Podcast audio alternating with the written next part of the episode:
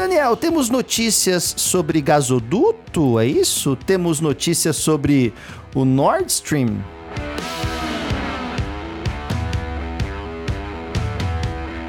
Pois é. Parou? rapaz, parou de é- vez? Parou? Agora parou, mesmo? Parou, pediu pra parar, parou. Esse é aquele gasoduto.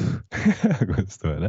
Esse é aquele gasoduto que já tá assim, devagar quase parando, porque teve uma turbina, teve as sanções e não sei o que legal, que até a empresa entrou na história. O Nord Stream é um dos principais gasodutos que abastecem a Alemanha e a partir da Alemanha isso também pode se espalhar. E agora fechou de vez. E o governo russo diz que é impossível estipular uma data para o retorno ao funcionamento normal.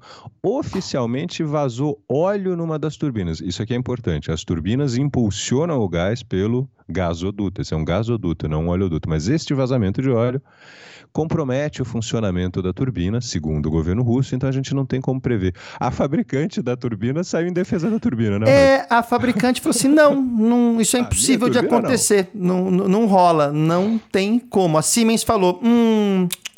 Não costumam afetar o funcionamento da turbina. Quer dizer, pode acontecer, não afeta o funcionamento e o vazamento pode ser selado no local. Então, Uhum. e aí que é interessante, por quê, né, Daniel? Porque na sequência, É. Vamos falar de alguém que a gente faz tempo que a gente não fala aqui, tava até sentindo falta dele, o Dmitry Peskov, O que é, Dima. o Dima, o Dmitry Peskov, que é o porta-voz do Kremlin, falando que era um problema grave, que requer uma manutenção séria, e na sequência abriu a sua metralhadora de declarações, já que ele é o porta-voz, ele fez o que ele tem que falar, falou, né, fazer, falou, e olha o que ele falou, que a culpa por tudo isso é do Ocidente. E a Rússia está interrompendo o fornecimento de gás para a Europa até que as sanções sejam suspensas. Vou falar aqui o que disse o Dmitry Peskov, abrindo aspas. O Ocidente é responsável pela situação ter chegado a tal ponto. Os problemas de bombeamento de gás surgiram em consequência das sanções dos estados ocidentais. Não há nenhuma outra razão para estes problemas. São estas sanções que levaram à situação que estamos vendo agora. O Ocidente, neste caso, especificamente a União Europeia, Canadá e o Reino Unido, são responsáveis pela situação ter chegado a tal ponto. Lembrando, Dani, que essa declaração foi feita né, logo na sequência Uhum. do problema. No, no- Então, é interessante, não, parou por um acidente. Mas a culpa é do Ocidente. O acidente é culpa do Ocidente. é Do quase um Ocidente. trocadilho terrível. Mas é isso, né? E é uma declaração que. Eu estava vendo hoje, Daniel, um vídeo do Putin de junho, julho, perdão, desse ano, e ele falando num, num- numa num congresso econômico lá tal, e ele falando exatamente o seguinte, falando, olha, é, nós, nós somos mais importantes para o Ocidente hoje do que o Ocidente é para a gente. Então, se eles acham que a gente teme alguma coisa, não. E esse vídeo é, é é- bom. Aí eu queria que você comentasse, né? É, ele tá sendo muito absurdo nisso. Vão acusar a gente de ser pró-Rússia, É, eu né? falar isso Quando a agora, gente é. analisa uma coisa mais com o pé na realidade, não, né? No desejo, falam que a gente é pró-Rússia, né? Exato. Então vamos lá, Dani. O que, que você acha dessa fala do Putin lá de julho e agora é isso que está acontecendo? Bom, não é de hoje, gente, que a Rússia faz isso. O Putin tem experiência nisso. Pouco se fala. né? Não, o homem tem. Pouco se fala, mas já teve uma briga com. Agora me escapa se foi a Estônia ou a Lituânia em 2007, em que houve um corte de gás. E na Ucrânia mesmo, entre 2005 e 2010, no governo do presidente Viktor Yushchenko, que era contrário à Rússia e também teve, chegou ao poder num momento bem delicado, a Rússia cortou o gás da Ucrânia umas duas ou três vezes, a ponto de sabotar a economia ucraniana, e o próximo governo eleito ser o governo pró-Rússia. Que foi o governo que, aliás, em 2013 para 2014, caiu e no fim começou essa crise atual. Não é de hoje mesmo que a Rússia usa isso, o Putin já fez isso algumas vezes. Né? E agora, ao declarar que o Ocidente precisa mais, aqui, gente, vamos lá, para quem acha que nós somos pró-Rússia, né? porque o único jeito é a gente brincar com isso. O que, que o Ocidente ainda não cortou? Energia. Veio um monte de sanção, mas ninguém parou de comprar gás. Porque não pode? Se o Ocidente pudesse parar de comprar gás, teria parado de comprar gás. Seria o principal jeito de quebrar a economia russa. Se não foi feito até agora, é porque não dá. E o Putin sabe. Tá aí o resultado e tá chegando nas ruas, né? Então a coisa começa a ficar tensa, mas o, o, homem sabe jogar, se né? Se voltarmos a algumas edições do HO Notícias, há alguns meses, nós apresentamos aqui uma pesquisa de opinião pública uhum. feita na Europa Ocidental, mostrando que o pessoal já não estava mais tão assim, não, tem que apoiar a Ucrânia incondicionalmente. Pessoal, eu digo, os cidadãos de vários países que nessa pesquisa uhum. apontavam, não tem que apoiar a Ucrânia, mas, e lembrando que quando começa o aposto adversativo, mais é o que importa da frase. Mas a questão econômica do nosso país é mais importante. Mas, e assim começou, né, Daniel? Exato. Então, olha só, a Europa enfrentando protestos contra a guerra e os custos da energia, porque nós apresentamos aqui nas últimas edições quanto aumentou o preço da energia na Europa. Dá uma olhada. Né? E você vê um gráfico né, de 2000 a 2022 e olha essa isso não é curva, né? Isso é, o lançamento de foguete. Né? Exatamente. Né? E aí o que acontece? Protestos agora contra o aumento da energia, mas o entendimento dos protestos é que o aumento de energia é causado pela guerra, né, Daniel? E aí, a hora que bateu no bolso, o pessoal não está muito preocupado quem está certo quem está errado, né? Até porque está chegando a, a, época chamada, né, a temporada do aquecimento, que é quando vem o inverno europeu, as pessoas têm que usar os seus aquecedores. E com a energia nesse preço, aí já aconteceu aquele movimento Don't Pay UK, os, pub, os pubs da Inglaterra falando que vão ter que fechar porque não tem condições. Eu estava lendo uma notícia, Daniel, uma, uma, uma pesquisa no Reino Unido que 61% dos idosos afirmam que não ligarão o aquecimento nesse inverno. E você, porque eles não têm como pagar. E são uhum. idosos. Imagina a chance dessas pessoas terem algum problema relacionado, por exemplo, com a hipotermia. E aí, Exato. Dani, veio uma onda de protestos, então? É isso, e a coisa é complicada, gente, porque um segundo site político, que é um site interessante para acompanhar, funcionários da União Europeia, o famoso anônimo, alertaram que é provável que haja um ponto de crise nos próximos meses, quando os países começam a sentir na sua economia de forma aguda essa questão e enquanto eles ainda são solicitados a ajudar os esforços militares e humanitários da Ucrânia. Isto quem disse foi um funcionário da União Europeia. O que, que ele está dizendo? Vai ficar difícil, porque a gente vai ser pressionado, a economia vai ficar complicada, mas ainda haverá pressão para a gente ajudar a Ucrânia. E ele está dizendo que isso ainda não chegou.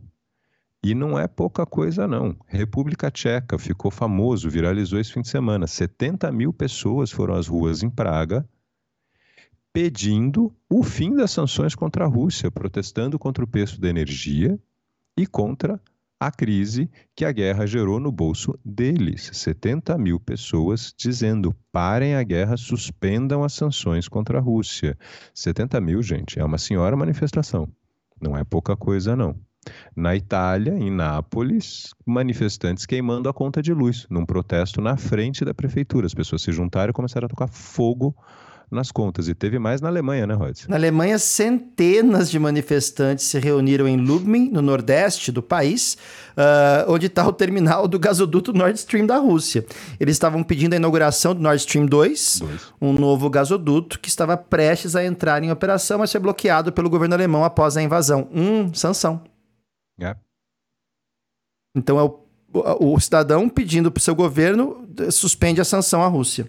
Exatamente. Então, para tentar conter a crise, a Alemanha anunciou um pacote de 65 bilhões de euros para conter o aumento dos. Esse valor, 65 bilhões de euros para conter o aumento dos custos de energia. O pacote muito maior do que os anteriores incluirá pagamentos pontuais aos mais vulneráveis, incentivos fiscais para empresas com uso intensivo de energia. Os preços da energia subiram desde a invasão de fevereiro e a Europa está tentando se desligar da energia russa. Tentando, né? Porque aí vem a Ucrânia, né, Dani? E o que, que o Volodymyr Zelensky falou nesse cenário? O Zelensky e a esposa dele estão percebendo, o Rodolfo sempre pontuou isso, quanto é importante para a Ucrânia que a crise não saia da mídia e não haja uma mudança. Vai lá o Zelensky e diz que a Rússia está tentando destruir a vida normal dos cidadãos europeus. Ele fez isso no discurso noturno, ele faz um discurso todo dia pela, pelas redes. Diz que a Rússia está preparando um ataque energético decisivo a todos os europeus e que apenas a unidade entre os europeus ofereceria proteção. E aí entrou em campo numa entrevista transmitida pela BBC, a esposa do Zelensky, a Olena, que diz que o, se o apoio à Ucrânia fosse forte, a crise seria mais curta. Então ela já pôs isso como se não fosse forte o suficiente. Nossa, essa, essa declaração é, do ponto de é. vista diplomático, um pouco complicada. E, né? e ela ainda puxou uma questão que, de novo, gente, ela está certa. Agora, o fato disso cair na mesa, dessa carta ser posta na mesa, mostra o grau da preocupação. Lembrou os britânicos que, enquanto o aumento do custo de vida é difícil, os ucranianos estão pagando com as suas vidas. É quando a gente percebe, e não é mentira, de novo, mas esse, quando você chega nesse tipo de argumento, começa a se perceber aquilo que alguns diplomatas já estão dizendo, a gente tem trazido a notícia, muita gente acha que é torcida nossa, enfim, que vai ficando complicado. Volto na fala do tal anônimo da União Europeia. Vai chegar um ponto nos próximos meses em que a crise econômica vai bater pesado, ainda vai ser solicitada que se ajude a Ucrânia, e aí como é que a gente faz? No fundo, o que ele está colocando é: eu não sei o que a gente vai fazer.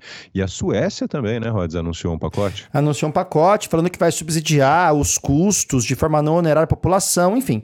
Agora, interessante, eu vou fazer um link para a próxima notícia, que está dentro desse contexto, com o um comentário aqui da nossa querida Alexandra, que nos escreve lá de Portugal, que fala o seguinte: a limite de temperatura no aquecimento, máximo 19 graus. A Europa do Norte está habituada a casas aquecidas a volta por volta dos 25 graus, estão mal habituados. Por que, que essa fala é interessante? Uhum. Porque eu acompanhei a fala do presidente Emmanuel Macron da França, no dia 5 de setembro, agora na segunda-feira.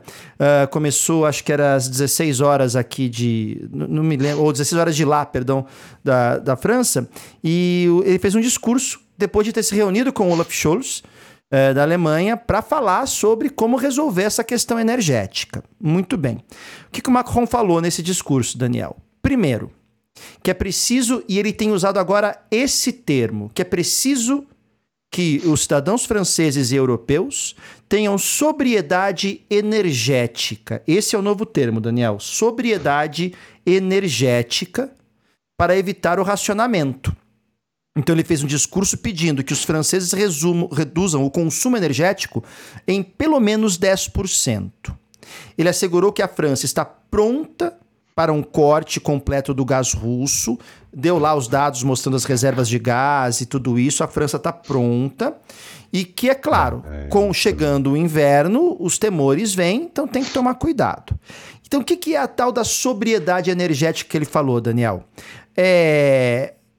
A população tem que se mobilizar e criar uma consciência de que não existe mais aquele cenário anterior em que você podia pensar primeiro no conforto, depois na economia. Não, você tem que ter uma sobriedade energética.